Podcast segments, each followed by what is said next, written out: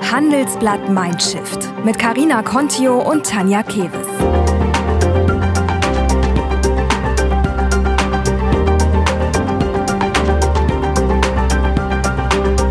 Und das hören Sie heute bei Handelsblatt Mindshift. Ich äh, mache Dinge entweder auch ganz oder gar nicht und äh, bin relativ leidenschaftlich äh, dabei. Erfolg ist immer eine Mischung aus persönlicher Leistung, aber auch Glück. Made in Germany ist nicht Vielfalt und bunt. Und ich glaube, das muss ganz dringend geändert werden. Ich werde oft auch gefragt von den älteren weißen Männern, ob sie denn jetzt verschwinden sollen, ähm, warum ich sie denn diskriminiere. Ich glaube, das tue ich weder, noch sollen sie verschwinden. Ganz im Gegenteil, sie sollen sich engagieren und sie sollen sich einsetzen für Vielfalt und Chancengleichheit. Und nochmal, mir geht es darum, dass die Menschen mit der besten Eignung die Positionen bekleiden. Als Unternehmerin liebte Viktoria Wagner die schnellen Erfolge und das gute Geld. Ihre 2004 gegründete Agentur Brandzeichen war die erste ihrer Art für Markenkommunikation in Deutschland. Ja, aber dann begann das Umdenken. Auf dem Höhepunkt des Geschäfts mit internationalen Kunden wie Procter Gamble und 90 Mitarbeitern verkaufte sie ihre Agentur 2013 an die internationale Werbegruppe Omnicom. Und dafür hat sie richtig viel Geld bekommen. Wie viel, wissen wir leider nicht. Was wir aber wissen, sie nutze das Geld auf jeden Fall nicht, um sie ins Private zurückzuziehen und Augen und Ohren zu schließen. Sie hat im Januar dieses Jahres erneut gegründet. Ja, die Initiative Beyond Gender Agenda. Damit setzt sie sich für mehr Vielfalt in der deutschen Wirtschaft ein, um im internationalen Wettbewerb mithalten zu können. Viktoria Wagner will nichts Geringeres als einen Kulturwandel herbeiführen. Genau, es geht hier um die Chancengleichheit von Führungskräften. Und zwar unabhängig von deren Geschlecht, ihrem Alter, ihrer kulturellen Herkunft oder sexuellen Orientierung. Im Gespräch haben wir sie gefragt, wie sie das schaffen will. Denn bisher, so sagt sie ja selbst, sind es vor allem nur Lippenbekenntnisse, mit denen Unternehmen vielleicht für Schlagzeilen, aber noch nicht für echte Veränderungen und einen Mindshift sorgen. Wenn Sie nach dem Hören Lust auf noch mehr Denkanstöße haben und vielleicht auch selber aktiv werden wollen, möchten wir Ihnen die LinkedIn-Gruppe von The Shift ans Herz legen, die Diversity-Initiative der Handelsblatt Media Group und unser Partner für diese Podcast-Folge. Den Link dazu packen wir Ihnen in die Show Notes. In der Gruppe finden Sie nicht nur alles Wichtige über die Initiative, sondern auch Neuigkeiten, Interviews und Tipps rund um das Thema Diversity knüpfen Sie neue Kontakte und tauschen Sie sich zu aktuellem Diskussionsstoff aus. Wir freuen uns auf Sie. Liebe Viktoria Wagner, herzlich willkommen hier im Handelsblatt Podcast Mindshift. Du warst, du bist ja eigentlich Unternehmerin. Im Januar diesen Jahres hast du auch nochmal neu gegründet, aber diesmal geht es gar nicht ums Geld verdienen. Du hast dir eine ganz besondere Sache vorgenommen. Was steckt denn hinter deiner neuesten Gründung Beyond Gender Agenda? Ja, also erstmal herzlichen Dank. Ich freue mich sehr, hier zu sein. Und in der Tat, ich bin sozusagen Unternehmerin bei Hart, wie man so schön sagt. Ähm, das ist so mein, meine große Leidenschaft. Und Beyond Gender Agenda ist inzwischen mein drittes Startup, kann man so sagen. Und ähm, was dahinter steckt, ist eigentlich die große Diskrepanz zwischen ähm, den Positionen, die wir als Land immer wieder in den Diversity Rankings einnehmen. Das sind nämlich die hinteren. Oder wir bilden auch gerne mal das Schlusslicht. Und unserer wirtschaftlichen Performance. Und ich denke, dass diese Lücke drin dringend geschlossen werden muss und wir definitiv unsere Top-Führungspositionen in der Wirtschaft nach Eignung äh, besetzen sollten. Also unabhängig von Alter, Geschlecht, kultureller Herkunft etc. pp. Du warst viele Jahre eben als Unternehmerin äh, tätig, als Agenturchefin, warst du auch durchaus erfolgreich und hast auch zum Beispiel die Markenkommunikation in Deutschland populär gemacht. Warum denn jetzt dieses Engagement? Du könntest dich ja aufs Sofa setzen und ne, ähm, die Zeit zu genießen. Ja, unsere Bundesregierung sagt uns ja gerade auch, dass Sofa-Sitzen durchaus was von Heldentum hat, ja, und wir alle Waschbären sein sollen. Also insofern wäre das tatsächlich eine Option, ähm, aber nicht für mich. Also ich mache Dinge entweder auch ganz oder gar nicht und bin relativ leidenschaftlich äh, dabei. Und ähm, du sagtest gerade Marke, also ich glaube, das ist schon mal die erste Hinleitung. Für mich ist Beyond Gender Gender in der Tat eine Marke und insofern eine längst überfällige Marke in Deutschland für eben Diversität Diversität und Inklusion. Und ähm, wie ich dazu gekommen bin, ist tatsächlich eine ganz interessante Geschichte. Es ist ja manchmal auch der Zufall im Leben, der einen zur nächsten Station sozusagen führt. Und das Ganze begann so vor drei bis vier Jahren, als ich als CEO der Ketchum-Gruppe in Deutschland ähm, nebenher auch einen Board-Seat in New York hatte und dort zum ersten Mal mitbekommen habe, wie DNI, also Diversity und Inclusion in Nordamerika, verstanden und gelebt und umgesetzt wird. Das hat mich erstmal nachhaltig beeindruckt, denn das kannte ich so aus Deutschland nicht. Und das habe ich jetzt einfach erstmal als Erkenntnis wieder mitgenommen. Und als ich mich dann selbstständig gemacht habe in 2019 mit der ähm, Strategieberatung Alternativlos, ähm, war einer unserer Fokusthemen tatsächlich auch ähm, Sichtbarkeit von Führungskräften, also Personal Branding. Und ich hatte weibliche Mandantinnen, die stark gegen die gläserne, wenn nicht titanmäßige Decke gekämpft haben und darunter gelitten haben und sich etwas übervorteilt fühlten, wenn es darum ging, CEO-Positionen zu besetzen oder Aufsichtsratsmandate zu erhalten. Und ähm, ja, da habe ich einfach äh, diese Verbindung geschaffen habe gesagt, wir müssen in Deutschland was tun. Da, da muss definitiv was passieren. Und was dann noch eine ganz äh, lustige äh, Gegebenheit war, die haben sich dann untereinander ausgetauscht und kamen auf mich zu und sagten, Vicky, Mensch, du musst eigentlich ein Frauennetzwerk gründen. Und ähm, ich war eigentlich der Meinung, Frauennetzwerke gibt es schon ausreichend und sehr gute in Deutschland und es braucht jetzt kein weiteres Frauennetzwerk von mir. Und ähm, habe mich zurückbesonnen an meine Erfahrungen in den USA und habe äh, das übereinander gebracht und habe gesagt, was aber wirklich fehlt in Deutschland, meiner Erkenntnis nach, ist ähm, eine Initiative, die sich für Diversität und Inklusion im weiten Sinne einsetzt. Und das war sozusagen der Startschuss für Beyond Gender Agenda. Ähm, insofern denke ich mal, dein Umfeld, wie hat das reagiert? Haben die dich unterstützt, wenn die vorher schon gesagt haben, du musst das irgendwie machen, musst in die Richtung gehen? Oder haben die gesagt, irgendwie jetzt dreht die Wiki völlig ab, noch ein Netzwerk? Ja, also von bis, ne? Also die ganze Palette, die gesamte Bandbreite war da. Also es gab durchaus viel Zuspruch, tatsächlich mehr von Frauen. Ähm, es gab auch kritische Stimmen und Zweifler. Die Zweifler, das waren tatsächlich mehr so die Männer, die gesagt haben, ja, muss das denn jetzt sein? Also was bringt das jetzt? Ist das jetzt Charity? Ja, also ich bin 50 Jahre dieses Jahr geworden und da sucht ja jeder irgendwie so seinen Purpose. Das ist Midlife Crisis, ne? Okay. Ähm, Geld verdienen, das hat sie wohl schon mal gemacht und jetzt braucht sie das wohl nicht mehr und seltsame Aktionen. Also es war so irgendwie alles dabei dabei, von äh, viel Zuspruch bis eben auch Zweifel und Kritik. Und ähm, ja, aber durchaus Neugier und Interesse, weil die, die mich gut kennen, wissen, ich mache etwas entweder ganz oder gar nicht. Und insofern mussten sie sich mit diesem Engagement anfreunden. Ähm, du investierst auch privates Geld in diese Initiative, äh, oder? Ja, in der Tat. Ähm, das tue ich, ähm, weil es mir tatsächlich ein Herzensanliegen ist und ich das Thema als Lebenswerk auch verstehe. Und ähm, ich finde, es ist ja immer eine Mischung aus persönlicher Leistung, also Erfolg ist immer eine Mischung aus persönlicher Leistung, aber auch Glück. Wenn du kein Glück hast, dann hilft all die Leistung auch nichts. Das ist immer eine gesunde Mischung und ich finde, es ist an der Zeit, was zurückzugeben und das möchte ich damit gerne tun und insofern ja, investiere ich persönlich Geld, aber ich bin auch froh, wenn sich das Baby irgendwann mal selber trägt. Wie sieht's denn aus mit dem Baby im Moment? Also vielleicht kannst du kurz das Geschäftsmodell ein bisschen erläutern. Äh, bist du auf einem guten Weg? Du bist jetzt bald ein Jahr am Start. Das ist eigentlich ähm, lustig, dass du die Frage stellst, Karina. Ähm, das ist eigentlich eine typisch männliche Frage. Die Jungs sagen nämlich immer als allererstes, wie sieht eigentlich das Geschäftsmodell aus? Also die wollen überhaupt gar nicht wissen, wofür ich mich einsetze, was ich tue, sondern die erste Frage ist, wie ist das Geschäftsmodell? Das kann nicht funktionieren. Damit kann man kein Geld verdienen. So. Und dann sage ich erstmal, darum geht's aber ja gar nicht. Also es geht ja nicht als erstes um das Geschäftsmodell. Dann hätte ich etwas gemacht, wo ich weiß, dass man gutes Geld damit verdienen kann. Eine Agentur aufgebaut oder irgendwas, Digital Transformation, sowas in der Art. Ähm, mir geht's tatsächlich nicht in erster Linie ums Geschäftsmodell, sondern mir geht's wirklich darum, eine dringend benötigte, meiner Meinung nach, Veränderung in Deutschland anzutreiben. Und ähm, aber ja, ich habe es ja eben selber gesagt, mir ist es schon wichtig, dass wir irgendwann mal mittelfristig da sind, dass das Baby laufen lernt und selber laufen kann und sich insofern auch finanziell trägt, weil meine Ressourcen sind natürlich nicht unerschöpflich. Das ist mal ganz klar. Und ähm, ja, und um dahin zu kommen, dass es sich selber trägt, sind natürlich Partnerschaften wichtig und wir haben da unterschiedliche ähm, Finanzierungsmöglichkeiten. Also zum einen die Partnerunternehmen, unsere Unternehmen, die uns unterstützen, die zahlen einen jährlichen Beitrag. Und ähm, wir haben aber zum Beispiel auch im Rahmen des German Diversity Awards Sponsoring-Angebote und dadurch erhalten wir auch finanzielle Mittel. Mhm. Ja. Die Frage nach dem Geschäftsmodell ist natürlich typisch Handelsblatt, ja. ähm, ähm, aber wie zuversichtlich bist du denn, dass du in naher Zukunft da nicht mehr persönlich nachbutterst?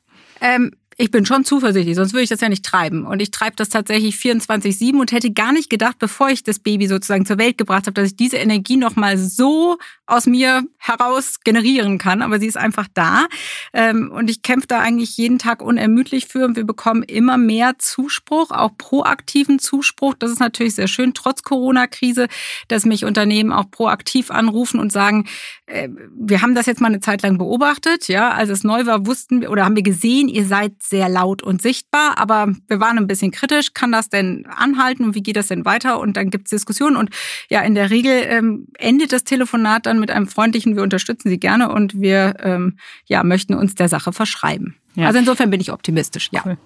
Und ähm, Du hast gesagt, ihr gewinnt immer mehr Partner. Ähm, jetzt habt ihr ja auch diesen ersten Status Quo-Bericht gemacht. Ihr habt euch die ganzen Geschäftsberichte angeschaut von äh, zumindest DAX 30, nicht wahr?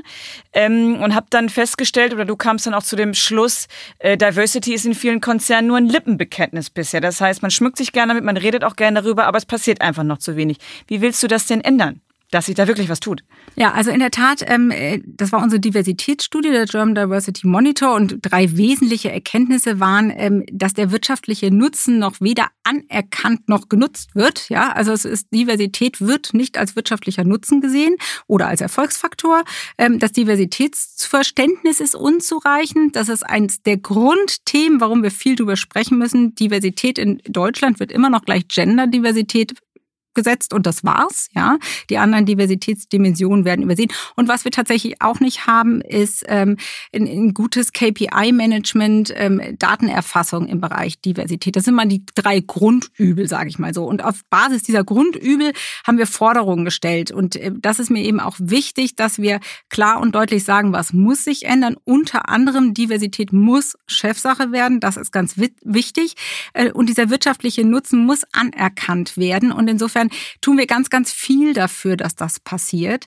Ähm, zum einen haben wir unsere klare Botschafterkommunikation mit unseren Beiräten und Beiräten. Wir haben ein starkes Storytelling, wir machen Agenda-Setting, aber wir zeichnen eben auch starkes ähm, Diversitätsengagement aus, besonders die Diversitätsvorreiter in Deutschland jetzt mit dem German Diversity Award und machen so das Engagement sichtbar und machen das Thema begehrlicher, weil wer möchte nicht gern für sein Engagement ausgezeichnet werden? Und da kann ich etwas aus dem Nähkästchen plaudern. Im nächsten Jahr werden wir mit der Professorin Dr. Susanne Schmidt von der Otto von Göricke Universität in Magdeburg gemeinsam eine Zertifizierung lancieren, um eben den Unternehmen auch so ein bisschen eine Positionsbeschreibung zu geben, wo sie im Rahmen ihres Diversity Managements aktuell stehen und was sie noch verbessern müssen. Ja, du hast es gerade schon gesagt, in Deutschland wird es Diversität sehr stark auf Gender reduziert, also das heißt ja auf, übersetzt auf das Thema Frauen, ja. Aber nichtsdestotrotz, ob jetzt Frauen oder auch die anderen Kategorien. Deutschland tut sich ja einfach sehr schwer in diesem Bereich. Warum ist das denn eigentlich so? Wir sind ja so eine exportstarke Wirtschaft. Wir leben wirklich von unserem Export. Das sollte man doch meinen, ja. Gerade die Chefetagen könnten ja bunter sein. Ja, das äh, könnten Sie nicht nur, das sollten und müssten Sie. Und ähm, das ist eine ganz, ganz gute Frage. Die bekomme ich tatsächlich auch oft gestellt und die stelle ich mir auch selbst. Und ich denke, es ist so ein bisschen die Verlustangst äh, von Macht, ja, also Macht zu verlieren zum einen, aber auch eine Sorge vor Veränderung generell. Wir sind eigentlich ähm, ein, ein, ein Land, was gerne bewahrt und sich gerne auf Bewährtes äh, beruft. Und was früher gut war, muss heute auch irgendwie noch gut sein. Und es ist eher eine schreckende Erkenntnis. Es verunsichert, ähm, dass das nicht mehr so ist. Und dieses Made in Germany in meiner Wahrnehmung ist eben auch sehr männlich, sehr homogen, sehr deutschen Ursprungs, sehr heterosexuell, mittleren Alters Made in Germany ist nicht Vielfalt und bunt. Und ich glaube, das muss ganz dringend geändert werden. Wobei ich da gerne noch einen Gedanken hinzufügen möchte, Bitte. weil ich hatte einen kleinen persönlichen Mindshift. Das war jetzt diese Woche, ist wieder ein Foto äh, durch die Social Media Netzwerke gegangen von einer Bank, wo der Vorstand wirklich alle rote Krawatten und nur Männer und nicht Thomasse, aber sowas in die Richtung waren das. Und der Kawa Yunosi, der auch schon hier Gast im Mindshift Podcast war, ähm, sagte daraufhin, also es war so eine kleine Diskussion bei LinkedIn, ja, man darf ja nicht nur die Fotos gucken vom Vorstand, sondern Diversity kann auch, ich will jetzt nicht in Schutz nehmen, die Unternehmen, die so einen Vorstand haben, aber kann auch tatsächlich weiter unten in der Breite trotzdem stattfinden. Also wer weiß, ob es nicht vielleicht eine Firma ist, die sich engagiert, dass im Mittleren Osten eine Frau äh, eine Filiale leitet oder ähm, also das man verurteilt zu schnell anhand, anhand äh, nur des Vorstandes, oder? Sagen wir mal so, also ganz generell ist es mir sehr wichtig, dass wir als Initiative solche Fotos nicht treiben oder kommentieren. Ähm, wir kommunizieren ausschließlich positiv. Wir wollen inspirieren und motivieren anhand von Positivbeispielen. Also das mal vorab. Ähm, und generell ist es natürlich so, man kann von einem Foto nicht alles ableiten. Und jede Form des Engagements für mehr Diversität und Chancengleichheit ist ein gutes. Ja, also insofern, äh, da würde ich auch nicht vorschnell urteilen. Fakt ist aber, dass wir schon ein Problem haben, wenn die Vorstandsetagen Diversität bei sich nicht verorten und es auch vorleben. Ja, ähm, das ist auch unsere klare Forderung. Diversität muss Chefsache sein und das unterscheidet eben auch die Diversitätsvorreiter von anderen Unternehmen, die in Deutschland in, in diesem Bereich einfach noch hinterherhinken. Täuscht uns der Eindruck oder ist dieses Thema Diversität vor allen Dingen auch ein Thema, was von Frauen getrieben wird? Zum Beispiel deine Kollegin bei der Charta der Vielfalt, die wollen wir hier auch mal erwähnen, ja, ist auch eine Frau, ja. Ähm, so gibt es viele Personalvorständinnen, ja, gerade auch im DAX ist das häufig die einzige Vorstandsposten, der von einer Frau besetzt ist. Warum ist das so? War, dass sich gerade dann Frauen aus eigener Betroffenheit dieses Themas annehmen oder also ich glaube, also erstmal ist die Beobachtung meiner Meinung nach richtig. Ähm, man sieht hauptsächlich Engagement äh, für Gender Diversity und tatsächlich getrieben von Frauen. Ich glaube, das kann man aber zahlenmäßig ganz schnell erklären, weil es ist 50 Prozent der Bevölkerung. So bildet einfach dieses Geschlecht ab. Ähm, und insofern ist es einfach eine große quantitative Mehrheit, die da kommuniziert und ähm, eben auch über Jahrzehnte diskriminiert wurde. So und ich glaube, man sieht jetzt zunehmend auch in diesem Jahr mehr Engagement ähm, vor dem Hintergrund ähm, LGBT Plus und kulturelle Herkunft. Ähm, ja, äh, das sehen wir ganz deutlich. People of Color war jetzt auch äh, unbedingt, natürlich. Das große Thema ist auch wichtig und Gott sei Dank findet es endlich statt und wird eben auch in der Breite als Thema gesehen. Aber verhältnismäßig, zahlenmäßig sind das natürlich Minderheiten im Vergleich zu Frauen. Und ich glaube, was auch noch eine Rolle spielt, ist das Thema Sichtbarkeit. Das diskutiere ich oft auch eben mit Vertretern aus der LGBT-Community, die sagen, wer sieht mir denn an? welche sexuelle Orientierung ich habe. Mein Geschlecht, das sieht man in der Regel. Das ist selten, dass man das nicht sieht oder erkennen kann. Aber meine sexuelle Orientierung, die trage ich ja nicht gedruckt auf meinem T-Shirt. Mhm. Würdest du dir denn wünschen, dass mehr weiße, ältere Männer sich des Themas auch annehmen? Na, unbedingt. Also ich glaube, das ist der ganz wesentliche Punkt. Und ich werde oft auch gefragt von den älteren weißen Männern, ob sie denn jetzt verschwinden sollen, ähm, warum ich sie denn diskriminiere. Ich glaube, das tue ich weder, noch sollen sie verschwinden. Ganz im Gegenteil, sie sollen sich engagieren und sie sollen sich einsetzen für Vielfalt und Chancengleichheit. Und nochmal, mir geht es darum, dass die Menschen mit der besten Eignung die Positionen bekleiden, ganz egal, wie sie geprägt sind. Mhm. Ich meine, der Thomas Sattelberger ist ja eigentlich ein total positives Beispiel, der da sehr, sehr engagiert auch auftritt und wirklich für eine gute Lobby für alle irgendwie sorgt. Ne? Absolut. Mhm. Du hast jetzt gerade oder bist dabei, den German Diversity Award äh, zu verleihen. Ähm, und äh, in den beiden großen Kategorien ähm, haben die beiden Telekom Telekommunikationsanbieter gewonnen. Ja, also als Personality of the Year äh, zeichnet ihr den, den Timotheus Höttges aus von der Telekom und als Company gewinnt ähm, äh, Vodafone und da stellvertretend die Bettina Karsch als Geschäftsführerin Personal.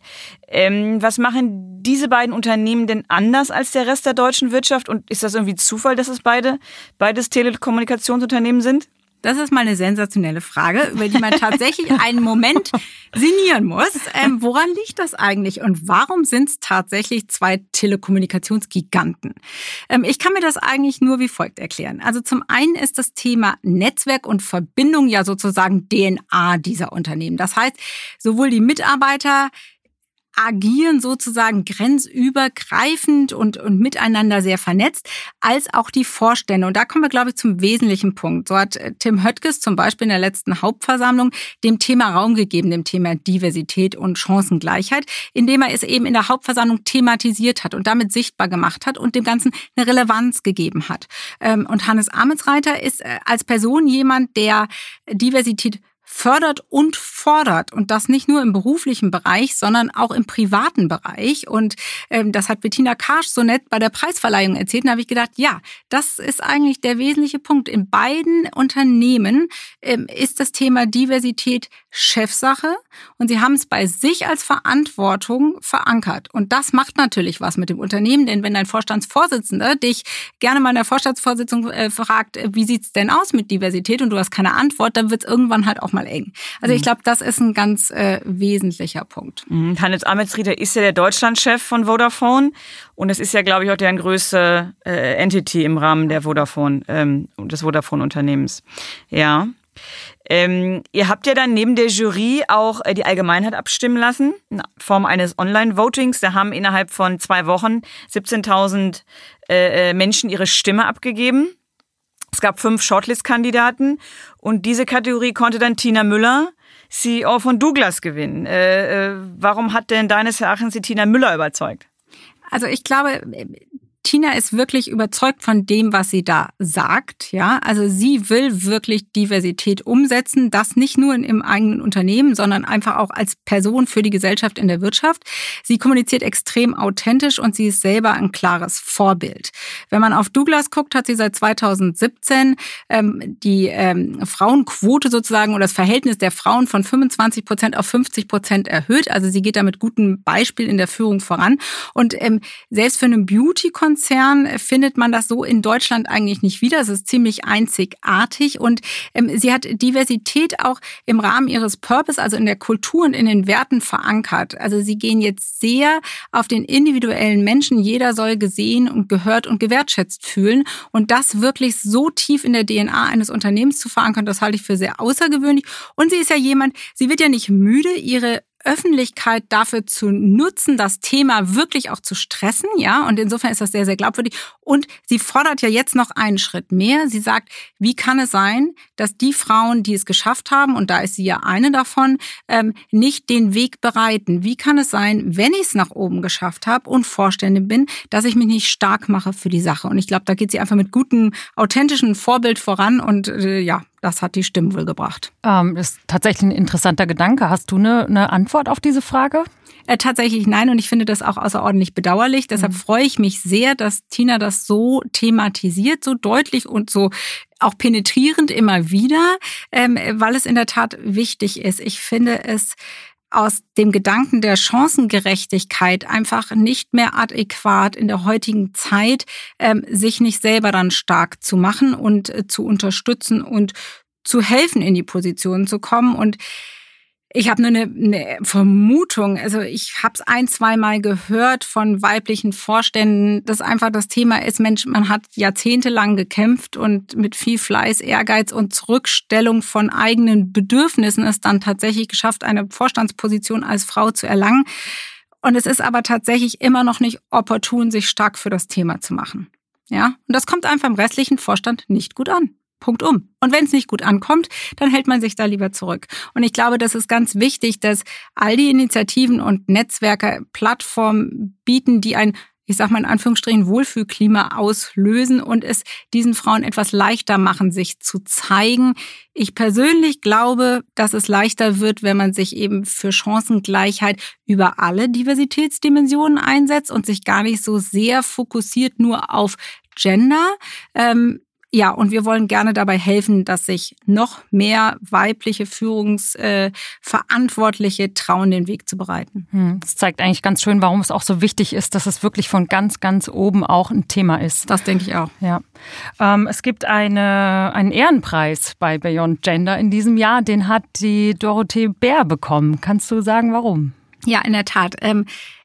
Wenn man ihr auf Twitter folgt, und ich meine, das ist, das ist ziemlich stressig, ihr auf Twitter zu folgen, weil sie außerordentlich aktiv ist. Aber dann bekommt man sehr schnell mit, dass sie sich neben dem großen Feld Digitalisierung, und ich meine, das ist ihr Job, ja, eben auch einsetzt ähm, für Diversität, Chancengerechtigkeit und gegen Diskriminierung. Und da macht sie keinen Unterschied ähm, zwischen Menschen mit Behinderung, mit Migrationshintergrund. Sie setzt sich für Frauen ein. Und das, das sieht man immer mal wieder in ihren Tweets, wie sie auch Stellung bezieht und wie sie sich engagiert. Und ganz besonders ist uns aber aufgefallen tatsächlich ihre letzte Aktion, weil sie zieht auch Konsequenzen, wenn es sein muss. Also sie, sie spricht nicht nur drüber, sondern sie setzt das auch in Taten um. Und so ist sie aus der Ludwig-Erhard-Stiftung ausgetreten, weil deren Vorsitzende Roland Tichy einen sexistischen Artikel äh, verfasst hat über die SPD-Politikerin und Berliner Staatssekretärin Susan Schäppli. Und ähm, da hat sie einfach gesagt, das ist vollkommen indiskutabel und hat das parteiübergreifend und sehr öffentlichkeitswirksam einfach auch kommuniziert und hat sich dahingestellt und hat das auf Twitter klargemacht und hat gesagt, so pass auf, ich äh, verlasse die Stiftung, so sinnvoll sie mal gedacht war, aber wenn wir so einen Vorsitzenden haben, ist das einfach nicht länger tragbar.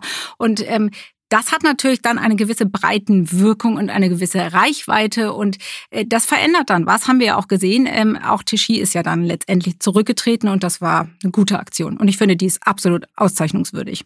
Mhm. Wo hast du dich denn zuletzt wahnsinnig geärgert über so eine diskriminierende Aktion eines Politikers, eines Unternehmers oder eines Topmanagers, wo du am liebsten auch hättest du ein Amt gehabt, das hingeschmissen oder ähm, was auch immer gemacht? Also ich persönlich bin ja da irgendwie nicht so betroffen. Ich beobachte nur und ich bin aber ein Mensch, der durchaus sehr, äh, wie will ich mal sagen, wirtschaftsfreundlich denkt. Ja, also insofern, ich finde, ähm, dass Unternehmen durchaus die Freiheit brauchen, unternehmerische Entscheidungen zu treffen. Und deshalb bin ich da tatsächlich nicht so emotional, wenn es da den einen oder anderen Abgang mal gibt oder jemand ersetzt wird. Ich möchte nur erreichen, dass wir weiterkommen in der gesamten Diskussion und dass wir nicht ähm, stehen bleiben oder zurückgehen, sondern dass es jetzt wichtig ist, dass ähm, Vorstände deutlich diverser aufgesetzt werden, dass sich da was tut. Mhm. Jetzt haben wir durch die Corona-Pandemie gerade eine ganz schwere wirtschaftliche Zeit auch. Ähm, Kritiker sagen an allen Ecken, so warum denn jetzt? Es gibt viel wichtigere Dinge, gerade Arbeitsplätze sichern. So warum ausgerechnet jetzt Diversity? Das ist doch ein Luxusthema. Ja, ja, nicht nur Unternehmer sagen das. Es gibt ja oh. durchaus auch ähm, Menschen, die gern Bundeskanzler werden möchten, die das Thema gerne auf die hinteren Rangplätze verweisen. Das finde ich auch sehr interessant. Ähm, aber ja, ich glaube, man muss einfach äh, sich mal angucken, was sind die Top-Themen dieses Jahrzehnts. Und die Top-Themen dieses Jahrzehnts sind definitiv Nachhaltigkeit, Digitalisierung und Diversität. So, ähm, jetzt ganz frisch durch die Corona-Krise ist natürlich Gesundheit an allen vorbeigeschnellt und ist die Top-Priorität Nummer eins. Das ist völlig ähm, unstrittig. Trotzdem sind die anderen drei ganz wesentliche Themen. Und wie bei der Digitalisierung auch, haben wir als Land bei Diversität deutlich was nachzuholen. Also da äh, ja, ist Nachholbedarf, äh, da müssen wir Gas geben. Und insofern, wenn wir uns vor besonderen Herausforderungen äh, sehen und die Pandemie ist definitiv etwas, was uns allen passiert ist und wo wir alle dramatisch von überrascht wurden, dann ist es aber ja nachweislich so, dass eine Vielfalt an Perspektiven definitiv helfen, Innovationen hervorzubringen. Allein die Reibung, die kreative, bringt Innovationen hervor und wir brauchen jetzt besonders innovative, schnelle Lösungen, um Antworten auf diese Herausforderungen unserer Zeit zu finden. Und insofern ist Diversität definitiv das Top-Thema. Kommunikativ erlebt ja das Thema gerade, könnte man ja schon fast sagen, einen gewissen Hype. Ja, du berichtest ja auch darüber, du bekommst, hast wahnsinnig viel Zuspruch. Das Ganze muss sich jetzt aber eben auch noch mal sagen, muss noch umgesetzt werden, ja. Aber warum glaubst du, ähm, gibt es diese Art Hype. Ja, selbst die Handelsblatt Media Group hat ja jetzt mit The Shift ein erstes eigenes Diversity Summit veranstaltet. Ähm, warum und warum ist auch gerade in dieser Krise kommt dieses Thema jetzt hoch? Nein, die Krise hat natürlich, äh, das sagt man ja auch generell bei anderen Themen, ist es so eine Art Brennglas. Ja, also äh, Themen, die ähm, wo wir Nachholbedarf hatten, wo wir als Land nicht gut dastanden, die sind jetzt sozusagen nochmal viel, viel deutlicher, haben die an Präsenz gewonnen. Ja, und äh, das ist bei Diversität tatsächlich auch so. Jetzt haben wir daran gesehen, dass ähm, die Last, die Care-Last, ob das jetzt für Kinder ist oder für vielleicht kranke Anverwandte, für die Alten letztendlich doch bei den Frauen lag. Ja, das haben wir auch gesehen, weil Medien natürlich ähm, das Ganze insofern unterstützt haben, dass sie männliche Biologen befragt haben und äh, männliche Experten in den Vordergrund gestellt haben. Und, und das zeigt ja ganz deutlich, da müssen wir was tun. Und da sind all die, die eh schon in den Startlöchern äh, waren, sozusagen aufgesprungen und haben einen wesentlichen Beitrag geleistet mit Agenda-Setting, mit Aufklärung und auch mit dem mit der Erhöhung des Drucks. Und ich finde, ähm, du hast es eben erwähnt, ähm, The Shift, äh, der Diversity Summit von der Handelsblatt Media Group, ähm, das hat das Verlagshaus einfach gut gemacht. Also es hat da die Nase vorn und ist definitiv ein Vorreiter in der deutschen Medienlandschaft, sich jetzt darauf zu fokussieren, das Thema einfach ganz neutral mitfließen zu lassen und mitzubehandeln und eben ja eine Art Gleichbehandlung von Frauen und Männern auch durch die redaktionelle Arbeit sicherzustellen. Kooperierst du auch mit anderen Initiativen, wie der Charta der Vielfalt eigentlich oder FIDA, die sich ja stark für Frauen in Führungspositionen einsetzen? Wie sind da so die, ähm, gibt es da eine Zusammenarbeit oder beäugt man sich eher auch kritisch? Also ich glaube, es gibt gar keinen Grund, sich kritisch zu beäugen, weil wir ähm, ja, setzen uns ja tagtäglich für dasselbe Thema ein oder wir kämpfen an der gleichen Front, um mal dieses Bild zu bemühen. Ähm, uns allen geht es darum, dass Diversität zu etwas ganz Natürlichem wird, unseren Alltag prägt und Chancengleichheit eben Normalität ist. Und ähm, insofern finde ich das Engagement von allen Netzwerken, und du hast jetzt nur zwei rausgepickt, Netzwerken oder Initiativen oder Gruppierungen sehr, sehr wichtig, weil umso mehr, desto besser. Ähm, ich bin immer offen für Kooperationen. Ich freue mich eigentlich immer darüber, wenn wir irgendwie unser Engagement verstärken können. Deshalb finde ich auch äh, die Initiative ähm, von The Shift vom Handelsblatt Media Group sinnvoll, weil die bündelt nochmal ähm, alle ähm, Netzwerke und Interessengemeinschaften. Ja, und ich freue mich eigentlich immer über Kooperation und Austausch. Mhm. Ähm, wo siehst du dich denn in zehn Jahren mit deiner Initiative? Das ist eine faire Frage, aber ganz schwierig zu beantworten, ähm, äh, weil wie ich vorhin erwähnt habe, ich sehe das Thema als mein Lebenswerk. Ich äh, befürchte, dass wir in zehn Jahren noch nicht da sind, wo ich persönlich gerne wäre, weil ich hätte natürlich dann gerne die vielfältige Welt. Ich hätte gern, dass äh, Made in Germany für Vielfalt steht. Ähm, ich befürchte aber, das werden wir so nicht schaffen. Das hat ganz unterschiedliche Gründe. Aber sagen wir mal so, jeden, jede positive Veränderung in die Richtung würde ich als äh, Erfolg ansehen und ja, dafür setzen wir uns tagtäglich ein. Hm. Ich drücke dir die Daumen. Danke sehr. Idealerweise habt, hast du dich dann selbst abgeschafft, oder? Ja, das ist das Ziel. Hm. Das wäre schön. Ja. Also wenn ich mich abschaffe bis an mein Lebensende, dann hat jedenfalls die Generation nach mir äh, durchaus einen Gewinn, weil die wachsen dann in einem Land auf, wo Vielfalt was Positives ist und auch genutzt wird. Und du bist auf dem Sofa endgültig angekommen. Nein. Ja. Noch, genau. ähm, es ist ja bald Weihnachten, ja, und deshalb äh, wollten wir dich auch fragen, äh, was wünschst du dir denn in puncto Diversität? Oder gibt es eine Person, die jetzt für deines Erachtens besonders für Aufbruch steht, mit der wir, sagen wir mal, hoffnungsvoll ist auch mal diese Pandemie vielleicht etwas hinter uns lassen, sondern einfach nach vorne schauen können? Ja, also ich glaube, die ähm, US-Wahlen führen uns gerade diese Person vor. Das ist Kamala Harris. Ähm, die dieses tief gespaltene vom aktuellen Präsidenten Donald Trump, dieses tief gespaltene Land ähm, durchaus das Potenzial hat, das wieder zusammenzuführen, ja, und sich eben auch einsetzt, nicht nur für Frauen, sondern auch ähm, für Menschen mit einem kulturellen Hintergrund, ähm, für People of Color und äh, für Healthcare, für all die wichtigen Themen, die sehr in den Hintergrund geraten ist äh, und die auch immer wieder kommuniziert, dass sie gegen systemischen Rassismus angehen möchte. Und ich glaube, das ist definitiv eine so eine Lichtfigur, zu der wir aufschauen können und die die Hoffnung gibt.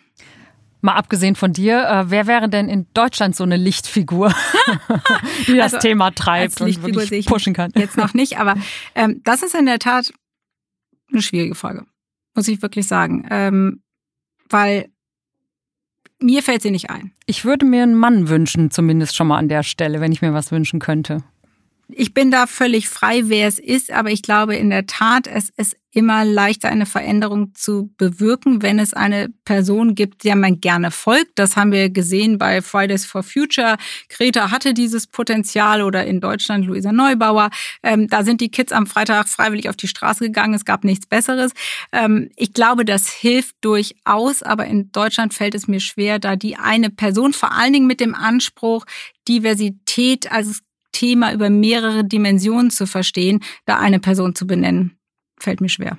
Sehen wir es positiv. Es bleibt noch was zu tun für dich. Ja. Vielen Dank, liebe Viktoria Wagner, auch für das auch. Und genau. genau, für uns gibt es noch viel zu besprechen hier im Studio. Vielen Dank, dass du hier zu uns auch gekommen bist in diesen Zeiten, in dieses Studio. Ähm, vielen Dank und alles Gute. Sehr, sehr gerne wünsche ich euch auch. War mir ein großes Vergnügen. Dankeschön. Danke. Nächstes Mal bei Handelsblatt Mindshift sprechen wir mit einem Gast, den ihr uns vorgeschlagen habt. Wir haben nämlich viele interessante und spannende Kandidaten und Kandidatinnen von euch bekommen und möchten an der Stelle auch nochmal echt Dankeschön sagen. Ja, für wen wir uns entschieden haben und worüber wir mit diesem Gast sprechen, das erfahrt ihr dann in der nächsten Folge.